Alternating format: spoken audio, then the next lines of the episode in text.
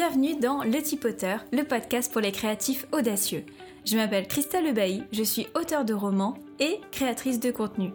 Aujourd'hui, je vis de ma passion et j'ai un objectif aider le maximum d'écrivains ou de créatifs en général à aller au bout de leurs projets. Chaque semaine, je vous partage mon expérience ou celle d'un autre créatif épanoui afin de vous donner les clés pour réaliser votre propre rêve. Alors, bonne écoute Bonjour à tous, je suis ravie de vous retrouver pour un nouvel épisode du Tipoteur. Aujourd'hui, j'ai la chance de recevoir la talentueuse Jupiter Phaéton, dont l'interview devrait intéresser bon nombre d'auteurs. Alors, bah, bonjour Jupiter, merci d'être avec moi ce matin.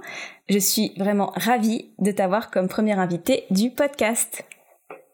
Merci à toi, c'est moi qui suis ravie d'être avec toi aujourd'hui. bon, je dois vous avouer qu'on a un peu euh, discuté avant, donc euh, le coup du bonjour, ça fait un peu bizarre, mais c'est pas grave. Alors, pour commencer, est-ce que tu pourrais te présenter rapidement? Eh ben, moi c'est Jupiter Phaeton. Ah pardon, je dis Phaeton. Pardon, je dis Phaeton. c'est la prononciation française. Désolée. Euh, j'ai 30 ans et ça fait un petit peu plus d'un an que je m'auto-édite euh, sur Amazon. Ok. Alors, euh, quand est-ce que tu as commencé à écrire? Oula, question, ça de la préhistoire, j'avais 11 ans. 11 ans? Il paraît qu'avant ça, j'écrivais des poèmes, mais je, je m'en souviens pas. Et mhm. à 11 ans, j'ai commencé à écrire des romans. D'accord. Et des romans terminés ou juste des premiers jets? Après, tu passais à autre chose j'ai écrit euh, entre 11 et 12, 13 ans, j'ai écrit deux trilogies euh, et, et, un roman qui se tenait en un seul tome. Ah là là, ok, donc toujours aussi productive, on en reparlera après. C'est impressionnant parce que moi quand j'ai commencé, euh, je faisais euh, deux pages et après je passais à autre chose. Mais, bon. on a du temps à faire quand on est jeune. Alors, euh, est-ce que tu peux parler un peu bah, de tes études, de, ce que tu faisais avant d'être auteur? Alors, euh, mes études n'ont rien à voir. Mes études n'ont jamais été dans la vie. D'accord. J'ai étudié langue étrangère et notamment le mandarin. Ah Voilà, très utile au quotidien. Alors, je tiens à le dire, donc ça ne m'a jamais servi. J'en ai fait un an au lycée. Juste un an. Pas mal, pas mal. J'ai poussé plus loin que ça. Euh, je, je fais du mandarin. De, ça fait 12 ans que j'apprends le mandarin. Ah la vache, ok. C'est une quête perpétuelle. Euh, ça ne s'arrêtera jamais. ah, donc j'ai fait tout ça en enseignant à distance. En fait, j'ai commencé à travailler à 18 ans. D'accord. Ok. J'ai fait euh, tous les, tous les boulots que tu peux imaginer. Je crois que j'ai changé 12 fois de métier. Waouh. parce que rien ne convenait puisque je voulais être écrivain. Bah oui, forcément. D'accord. Et euh, mais j'ai vu sur ton sur ton blog tu étais chef d'entreprise avant de te lancer euh, dans enfin d'être devenir auteur donc tu avais quand même bien réussi malgré tout même si tu pas trouvé ta voie, euh, tu avais réussi à construire quelque chose. Euh. En fait, je faisais ce que les autres attendaient de moi et j'ai eu la chance d'avoir un manager euh, au moment où j'ai quitté la boîte où on bossait ensemble et que j'ai été débauchée par une autre boîte qui m'a dit et si on ouvrait une boîte ensemble? Mmh. et, et pendant un an et demi, on a géré tous les deux notre CDI Mm. Euh, et l'ouverture de notre boîte à côté. Et puis un jour, bah, il y avait trop, il y avait trop à faire, donc euh, j'ai quitté mon CDI, lui aussi, et euh, on s'est mis à temps plein dans notre entreprise. Et quatre ans plus tard, je me suis dit en fait c'est pas du tout ce que je voulais faire. J'ai fait parce que bah, ça me flattait que mon manager veuille ouvrir une entreprise avec moi, mais en mm. fait je faisais ce qu'il attendait de moi, je faisais pas ce que je voulais. D'accord. Alors on va justement parler de ce petit moment de bah, de déclic en fait. Euh, bah, comment est-ce que tu en es venu à être auteur à temps plein? Euh, C'était quoi ton état d'esprit à ce moment-là? Et comment est-ce que euh, bah, tout ça s'est fait? Parce que j'ai, enfin moi je connais la réponse, j'ai lu ton blog, mais euh, est-ce que tu pourrais le dire euh, à nos auditeurs? D'abord, merci d'avoir lu mon blog, c'est gentil. non, mais il est vachement bien. Allez voir son blog, jupiterpython.com. Je vous mettrai, enfin Python, pardon. Je vous mettrai le lien dans la description de de l'épisode. Alors vas-y. Euh, bah, en fait, c'est un processus qui a été plutôt long. C'est justement, j'étais dans ma boîte avec mon, mon ancien associé mmh. et, euh, et, je me disais que j'étais pas épanouie alors que bon, bah, je gagnais bien ma vie, j'avais des employés, j'avais une boîte. C'est quand même euh, le rêve de beaucoup de Français, je pense, mmh. euh, d'être indépendant. Et j'ai entamé un processus de me dire, ok, mais qu'est-ce que moi je veux vraiment? Mmh. Et j'ai commencé vraiment à travailler sur moi. J'ai décidé de vendre ma boîte à mon associé euh, qui tombait des nues. Tout mon entourage m'a dit mais qu'est-ce que tu fais? Euh, Et je suis retournée vers le salariat parce que c'était reposant pour moi le salariat. Mmh. Euh, et j'ai commencé à écrire tous les matins avant d'aller au travail. Donc j'ai trouvé Starbucks entre 7h et 8h du matin, j'écrivais. Jusqu'au jour où je me suis rendu compte que en fait j'investissais pas assez de temps quand même et je me donnais pas une vraie chance d'être auteur. C'était vraiment l'impression que ça me donnait. Mmh. Et du coup j'ai quitté mon CDI et je me suis mise à écrire à temps plein, sans filet, sans rien derrière, sans, sans chômage, avec des dettes. C'était, non, c'était une décision vraiment stupide. Mais non, non, non, enfin, c'est, c'est quand même une décision super courageuse. Enfin, je sais qu'on en avait parlé toutes les deux euh, en février cette année et que, enfin, ton témoignage m'a quand même beaucoup aidé à me lancer moi-même, euh, à quitter mon travail et à bah, développer mes projets en fait à toute la journée. Donc euh, non, non. C'est super bien fait. T'as une chaîne YouTube qui marche d'enfer. Tu publies des romans. c'est gentil. C'est gentil. Donc, tu écris euh, ton premier roman, donc là, pendant que tu es encore salarié. Donc c'est... Euh... Non, tu écris un autre, un autre livre en fait, le roman que j'écrivais quand j'étais encore salarié, c'est un roman que j'ai écrit quand j'avais déjà 11 ans. C'est la série Casey Matthews. Et euh, ah. depuis bah, 18 ans, je passais mon temps à le réécrire. Mmh. Parce que c'était jamais assez bien et puis ça me convenait jamais, etc. Mm. Et quand j'ai quitté mon job, j'ai envoyé ce roman en maison d'édition. D'accord. Euh, il a été refusé lamentablement. Et pendant qu'il était euh, en discussion en maison d'édition, euh, j'ai commencé à écrire le tome de Riven que j'ai écrit en juillet 2018 et que j'ai publié en août. Mais du coup, c'est c'est pas ce que j'ai écrit pendant que j'étais salariée qui m'a servi au début. D'accord. Donc en fait, tu as commencé un roman pendant que tu étais salariée, tu as quitté ton travail et tu as écrit un autre roman que tu as sorti, c'est ça? Exactement. D'accord. Ok. Donc, tu sors le premier tome de Riven et moins d'un mois après, c'est un succès. J'ai vu tes courbes, il y a euh, toutes les, lignes oranges qui atteignent le sommet là, qui dépassent euh, toutes les barres. Donc c'est quand même assez impressionnant. Et ça a été quoi ta réaction quand, lorsque tu as vu euh, bah, le succès de ta série?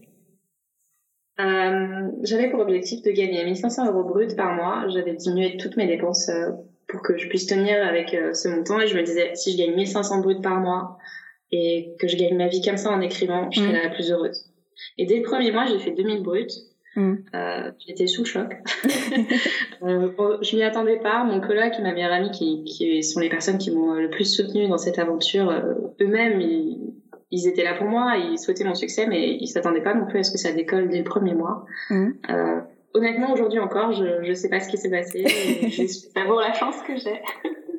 Oui, parce que enfin c'est un peu le bah, le rêve de tous les auteurs parce que même maintenant, chaque fois que tu sors un livre, il atteint la première place de sa catégorie, mais euh, en quelques heures. C'est c'est assez impressionnant.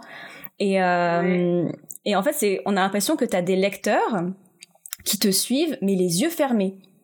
Mais genre, il voit juste Jupiter Phaeton, Phaeton. Du coup, faut que je m'y habitue. Jupiter Phaeton sort un nouveau roman, mais tac, je vais l'acheter, quoi. Et, euh, et c'est fou que, enfin, tu as développé une vraie communauté, en fait, autour de tes livres. C'est, enfin, c'est assez extraordinaire, quand même. Enfin. je pense que c'est ce qu'on appelle le marketing 3.0, même si je suis pas très marketing et je devais pas m'en rendre compte à l'époque. Mmh. C'est développer une communauté mmh. euh, autour de d'un sujet, pas d'autopromotion, mais un sujet qui intéresse les gens en dehors de ça. Mm. Chroniquer des livres ou comme toi donner des conseils aux auteurs. Mm. Ce que je fais aussi à travers mon blog. Et je pense que c'est apporter quelque chose aux gens en dehors de son produit ouais. qui fait développer une communauté.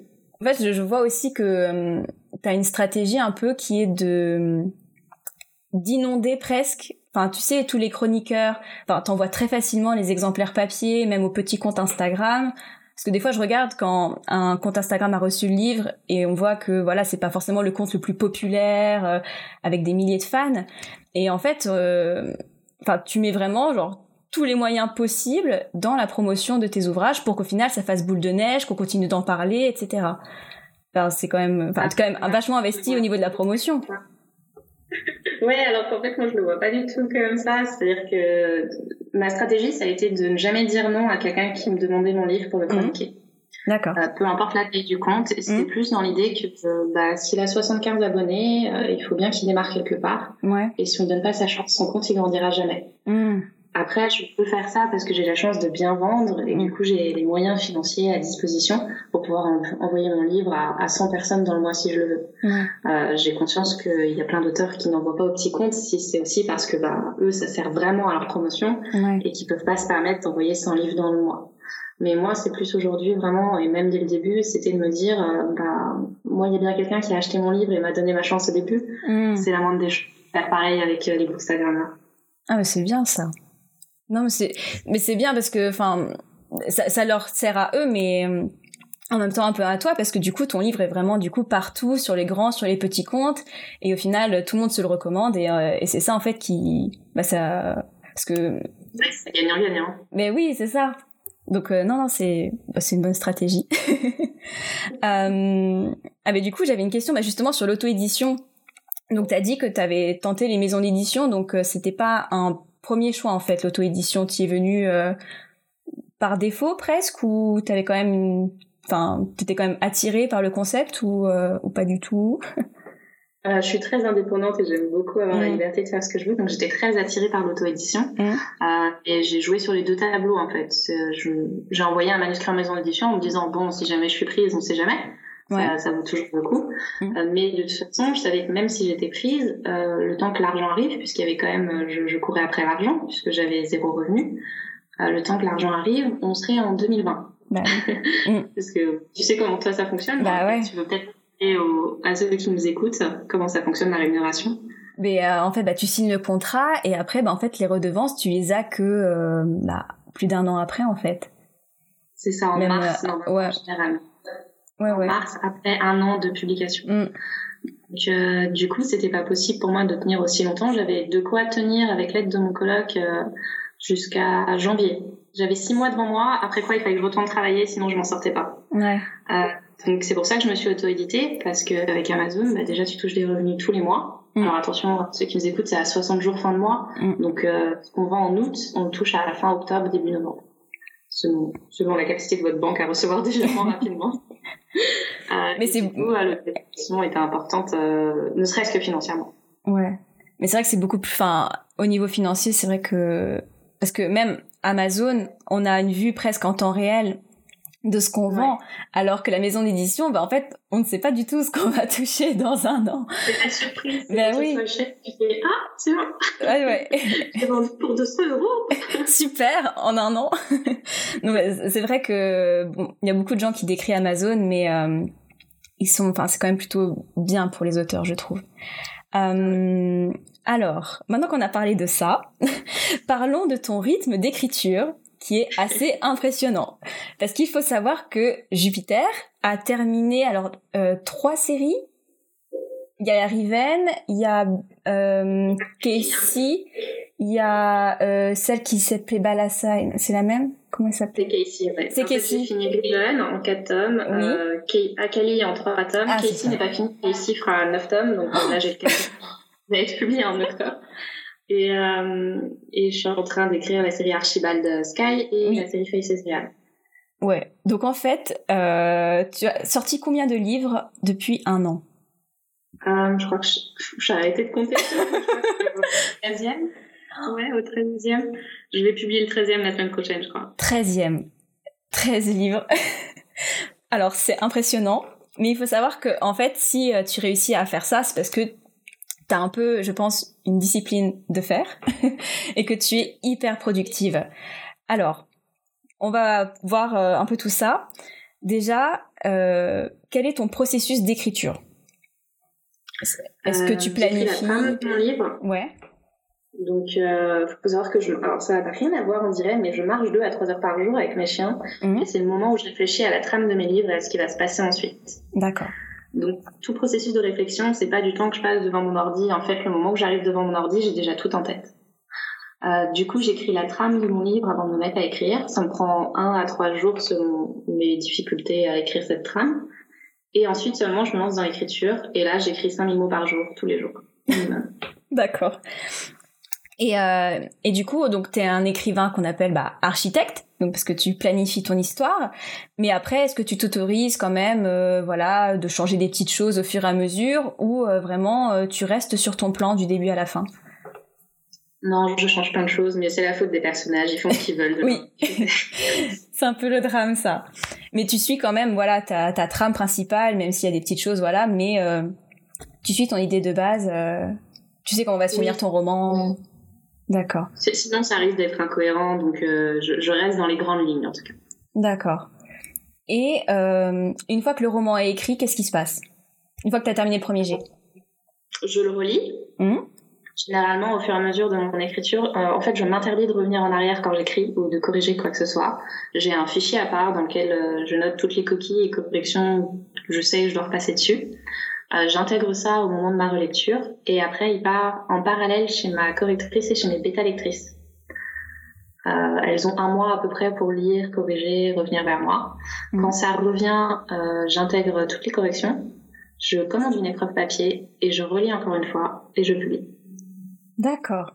Donc c'est en deux mois en fait, tu as écrit euh, parce que tu mets un mois je crois à écrire ton premier jet environ. Je mets trois semaines pour écrire mon premier jet. Trois semaines. bah, tu calcules. Mais oui, mais oui c'est vrai. Enfin j'ai pas j'ai pas compté mais donc voilà donc en bah donc en deux mois t'as terminé le livre. Écrit publié. D'accord. Et euh... corriger et de relire, euh, je suis en train d'écrire le suivant. Ah bah dis donc.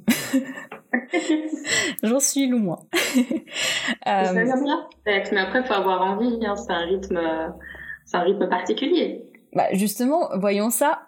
à quoi ressemble une journée typique d'écriture de Jupiter? Est-ce que vous êtes prêts?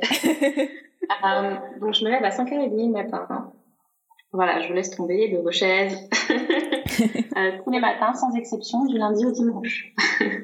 wow. euh, c'est juste une habitude que j'ai. J'ai pas besoin de réveil. Et de toute façon, maintenant, j'ai mes chiens qui sont habitués.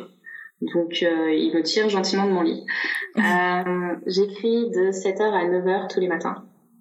Sans exception. C'est le temps qu'il me mmh. faut pour écrire 5000 mots maintenant. Alors, c'était pas comme ça au début. Mais maintenant, entre 7h et 9h, j'écris 5000 mots. Et du coup, le, la tâche la plus importante de ma journée est faite à 9h du matin. La vache. Le reste de ma journée, euh, c'est juste euh, de merveilleuses interviews avec Christelle. euh, répondre à des emails, m'occuper de mon blog, de l'administratif, des réseaux sociaux, euh, intégrer des corrections. Enfin, il y a, y a, plein de tâches annexes. Mmh. Au final, écrire, c'est ce qui me prend le moins de temps dans ma journée. T'écris 5000 mots en deux heures. Il paraît que je suis Terminator sur un clavier. Oui. C'est des mes collègues. oui, oui, oui. Parce que moi, hier, j'ai écrit 4000 mots. J'étais très, très fière. Par contre, j'étais devant mon ordinateur de 14h à 20h. à des moments, je vais, je vais, me promener, je vais faire autre chose, mais... Euh... Oh là là. Bon. Alors, 2000 mots... Enfin, euh, pardon, 2 heures pour 5000 mots. Super. Et euh, donc, après, euh, donc tu fais de l'administratif et l'après-midi, donc tu, tu promènes tes chiens. C'est ça. En fait, je, je travaille jusqu'à midi tous les matins. Mmh. Euh, donc, euh, à 9h, je prends enfin mon petit-déj car je n'ai pas encore mangé. Oh là là. c'est ma récompense pour avoir écrit mes 5000 mots généralement. Mmh. Euh, je m'occupe de mes chiens, je fais plein d'autres tâches. Euh, à midi, je m'arrête, je fais du sport. Je fais au moins une heure de sport tous les jours. Euh, je déjeune et à 14h jusqu'à 17h, je pars promener mes chiens. Et quand je reviens, je me remets à bosser à peu près jusqu'à 19h, 19h30. Et euh, tu te remets à bosser sur, euh, pareil, le blog, l'administratif, euh, les mails, ce genre de choses. Tu reprends pas ton roman. D'accord. Non, je, je retouche pas à mon roman de la journée. Généralement, euh, j'ai, je lis aussi des manuscrits d'auteurs. Je conseille pas mal d'auteurs sur mmh. euh, la voie de l'auto-édition. Et ça me prend beaucoup de temps, mais ça me fait très plaisir. Et j'ai très envie de d'autres auteurs d'école. D'accord. Mais c'est super.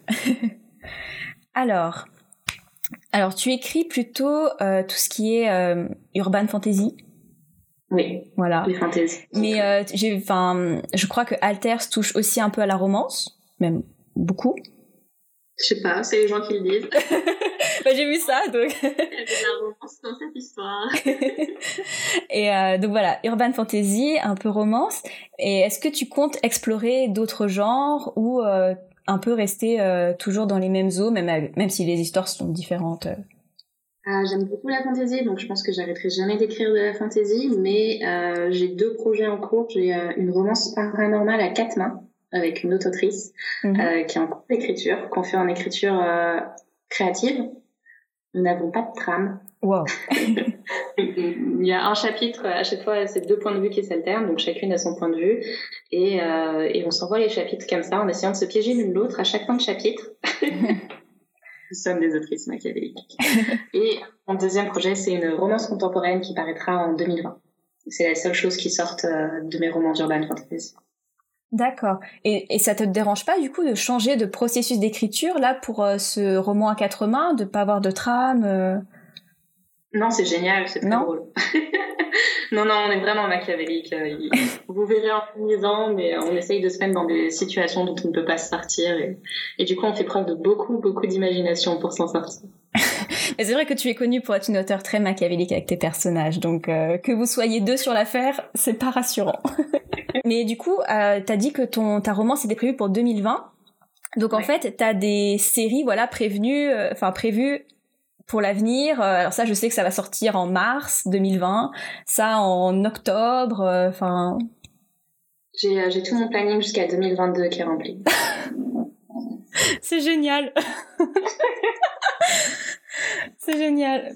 D'accord, bah c'est impressionnant quand même que tu réussisses comme ça à, prévoir des projets parce que moi je sais que, enfin, moi je me laisse un peu porter en fait, c'est-à-dire que bah là j'ai terminé d'écrire un roman, bah j'ai envie d'écrire celui-là maintenant et puis voilà, je c'est pas du tout prévu en fait dans le temps et heureusement d'ailleurs parce que je tiens jamais mes mes délais, mais euh, enfin t'as vraiment une discipline assez incroyable en fait. Tous les jours, euh, et comme ça tu peux prévoir à des mois à l'avance ce que tu vas faire. C'est assez fou.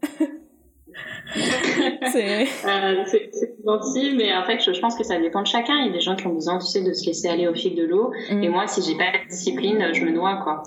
Ouais, mais c'est marrant du coup que quelqu'un, enfin d'aussi créatif et en même temps une partie, tu sais, hyper euh, carrée comme ça pour euh, bah, pour développer sa créativité, en fait, que les deux se complètent à ce point chez toi. Donc c'est c'est assez fou.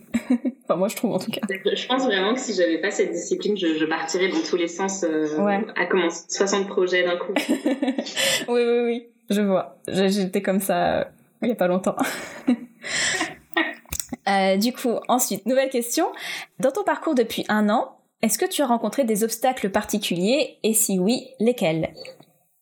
Euh, je n'ai pas rencontré beaucoup d'obstacles honnêtement. Il y a des obstacles techniques quand tu commences à t'auto-éditer sur Amazon. Bah, comment tu remplis ton formulaire KDP la première fois? Et puis, comment ça, j'ai fait une faute sur la tranche de mon livre?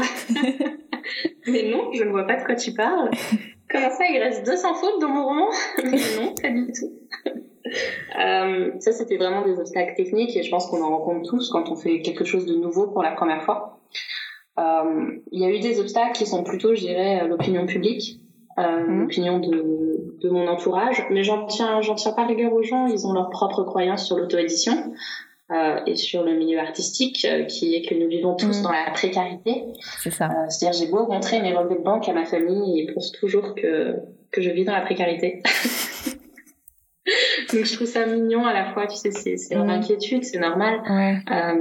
Mais, mais à part ça, non. Franchement, j'ai pas rencontré d'obstacles parce que je suis entourée de personnes formidables qui me soutiennent. Et la communauté d'Instagram sur laquelle je, je, passe du temps est vraiment très bienveillante. Mm. Et euh, j'étais vraiment étonnée de la bienveillance qu'on peut retrouver au sein des chroniqueuses, des chroniqueurs et des autres auteurs qui me soutiennent aussi. Euh, c'est juste une aventure extraordinaire. Super.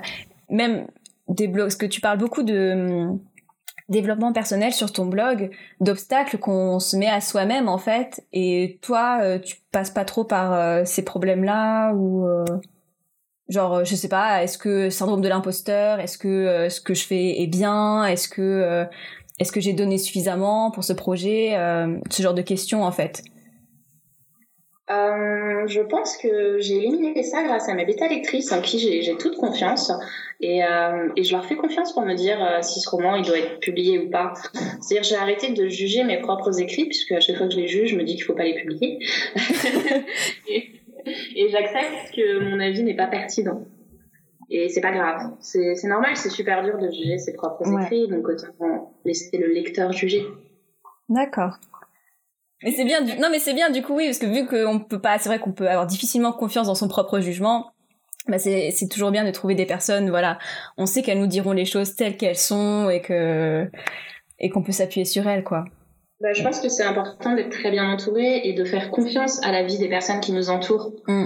Et, et vraiment de, de, reposer sur elle l'étape de jugement de, de mm. l'ouvrage. Maintenant qu'on a parlé des problèmes, parlons du positif. Quels ont été tes plus grands moments de joie? Voilà, c'est difficile, il y, en a, il y en a beaucoup. Je crois que le plus grand moment de joie... Euh... Ah non, il y en a trop. si tu devais faire un top 3, un top 3. Pour moi, la vie, elle est faite de, de, petits moments de joie. Je crois que tu vois, le, le plus grand moment de joie, c'est celui où je suis allée balader mes chiens euh, tranquillement en octobre, fin octobre, début novembre, quand j'ai reçu ma, ma, première paye Amazon et que je me suis dit, waouh, ça y est, je suis, je suis vraiment indépendante. Mm. Je, je, peux balader mes chiens en pleine journée et il y a de l'argent qui tombera quand même à la fin du mois. Ça, c'était une grande, euh, vraiment un instant de se dire, il est 14 heures, les gens sont au travail mm. et moi, je suis en train de balader mes chiens. c'est vrai que j'ai eu ce moment-là aussi un peu où, euh, où je vois les gens qui partent, par exemple, le matin euh, bah, au travail, alors que moi, bah, je sais pas, je reviens du sport ou que je vais promener mon chien, enfin, et après, je sais que je vais rester la journée chez moi. Et, euh, et puis j'ai des voisins qui me voient sortir à 14h comme ça, pareil, aller repromener Merlin et qui se demandent mais elle a pas de travail? Si si si si, c'est juste que elle travaille de chez elle et que elle écrit des livres, donc euh, donc elle a un peu son emploi du temps qu'elle veut quoi. Donc c'est vrai que c'est c'est un moment de un moment de pur bonheur en fait de de savoir qu'on est libre en fait et qu'on n'a pas d'inquiétude particulière euh, bah, au niveau de l'argent quoi. Que voilà, on est libre mais euh, qu'on n'est pas non plus sur la paille. Donc c'est c'est vrai que ça a été un grand moment pour moi aussi. Mais t'as encore deux euh, deux moments à dire. Oh là là, en fait, je suis tellement heureuse au quotidien, c'est difficile de dire euh, quel, quel moment est plus important que l'autre. J'ai la chance de, de faire les horaires que je veux, d'écrire mm. des romans qui, qui ont un très bon accueil. J'ai enfin, tellement de chance que de sortir comme ça deux événements où je te disais ah ça c'était génial Euh, ça n'aurait probablement rien à voir avec l'écriture. C'était génial de déménager et de quitter la région parisienne. Ah oui, ça je veux bien le croire. Mais par exemple, ton, ton petit dernier, bah, il a été numéro un des ventes sur Amazon. Donc ça, c'est quand même euh, un accomplissement assez euh, assez important. Donc euh, parce que jusqu'à présent, tu avais été dans le top sur Amazon pour tous tes livres, ça c'est clair. Mais je crois que c'est le premier euh, qui a été vraiment numéro un et qui est resté plusieurs jours même. Euh, en fait, Riven a déjà été numéro 1 ah l'année dernière euh, avec euh, avec une offre éclair. Donc c'était pas naturel si tu veux. C'est Amazon qui m'avait sélectionné pour pour euh, une offre éclair et du coup j'en ai vendu 300 dans la journée. Mhm. Donc j'ai été numéro une des ventes. mais là c'est vrai que c'est la première fois que ça se fait de, de manière naturelle. Ouais. où c'est juste les ventes non poussées par une promotion. qui font que le roman se propulse tout là-haut. Euh, en fait, je ne réalise pas ce genre de choses. Je réalise pas le nombre de ventes, je réalise pas mm. l'argent que ça me rapporte euh, tous les mois parce que ça ne change rien à mon rythme de vie, à mon écriture. Ça n'a, ça n'a pas d'autre impact euh, que que de me permettre d'aider plus d'auteurs, tout simplement. Et ça, c'est génial. Oui, puis en plus, c'est, c'est un peu dématérialisé, en fait. Enfin, t'as un tableau d'affichage, t'as des chiffres sur un, un relevé de banque, et du coup, ben, c'est peut-être aussi ça qui fait que tu, on se rend pas vraiment compte en fait parce que tout ça c'est sur ordinateur. Enfin, il n'y a pas de vrai changement dans le quotidien, quoi, à part le fait de pouvoir rester chez soi, mais. Euh... Qui a changé avec euh, le fait qu'Alter soit numéro un, c'est que le nombre d'emails et de messages que je reçois a, doublé, voire triplé. Ah, carrément. Euh, ce, qui est, ce, qui est, vraiment génial. Euh, enfin, je suis toujours très heureuse de répondre à des lecteurs, à des auteurs. mais du coup, le temps que je passe à répondre à des auteurs et à des lecteurs a également doublé ou triplé. Mais oui et, euh, mais c'est génial, c'est génial. Du coup, j'ai changé mon rythme à ce sujet et je me suis adaptée. Mes temps de réponse ne sont plus d'un mois maintenant. Bah oui, parce que c'est ce qui a marqué sur ton mail automatique. non, je réponds maintenant souvent sous entre 24 heures et, et 72 heures. T'es fort, t'es forte parce que moi, des fois, je mets une à deux semaines à répondre. Mais bon, on va pas parler de ça. Alors, du coup, alors du coup, j'ai les trois dernières questions de la fin qui sont très importantes. Je tremble. Prépare-toi. Alors, première question. Quelle est ta boisson ou ton aliment indispensable pour écrire? Et j'ai une petite idée sur ce que ah. c'était avant. C'est ça. c'est le chocolat chaud. Je suis complètement accro. Je suis responsable de 40% de la consommation de chocolat chaud en France. Mais c'est sûr. Mais je crois que tu as fait le chiffre d'affaires de ton Starbucks là où tu habitais avant. en fait, c'était toi tous les mois. Non, faut pas exagérer parce que c'est un Starbucks très touristique. Euh, il y a un flot d'étrangers qui se déversent. Il faut savoir que j'écrivais au Starbucks de Versailles, qui est à 200 mètres du château de Versailles. Mm. Donc il y a le flot des touristes qui se déversent dedans euh, tous les matins, tous les midis, tous les après-midi, tout le temps. Je crois que en termes de clientes françaises, je faisais le chiffre d'affaires de Starbucks. Il faudrait vraiment limiter aux Français. D'accord. Et donc tu es toujours resté au, voilà, au chocolat chaud euh, depuis. Euh, c'est ton truc indispensable. 1989, l'année de ma naissance. D'accord. Ensuite, si tu devais recommander un livre, ça serait lequel? Ah, c'est celui que je recommande à tout le monde. Euh, c'est Ivy Wild de Hélène Harper.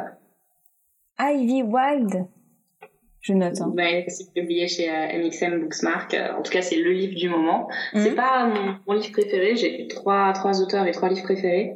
Mais euh, en ce moment, c'est celui que je recommande à tout le monde. D'accord. Je sais noter. Et euh, si tu avais un conseil à donner à un auteur, ce serait quoi? Sois heureux. Sois heureux. Non, mais le bonheur découle, tout. Si t'es heureux, bah tu fais, ça veut dire que tu fais ce que tu aimes. Donc, euh, et puis tu peux donner du bonheur aux autres. Donc ouais, sois heureux. D'accord. Trouve ce qui te rend heureux si tu ne l'es pas encore. bon bah voilà, donc vous avez entendu le, conseil, le conseil pardon de Jupiter. Soyez heureux, débrouillez-vous comme vous voulez, mais soyez-le. C'est un ordre en fait. Oui, c'est ça. On vous oblige. bon bah en tout cas, merci beaucoup d'avoir été la première invitée de mon podcast. J'espère que j'espère que cet épisode vous a plu. Si c'est le cas, bah, n'oubliez pas de vous abonner à la station ni de mettre des étoiles si vous pouvez sur votre plateforme d'écoute. Et euh, je vous dis à très vite. Merci d'avoir écouté cet épisode. Pour d'autres témoignages, n'hésitez pas à vous abonner à ce podcast. Et si vous recherchez des conseils d'écriture, de publication ou de promotion pour votre ouvrage, je vous encourage à aller voir ce que je propose sur ma chaîne YouTube ainsi que sur mes réseaux sociaux. Vous trouverez tous les liens en description. À très vite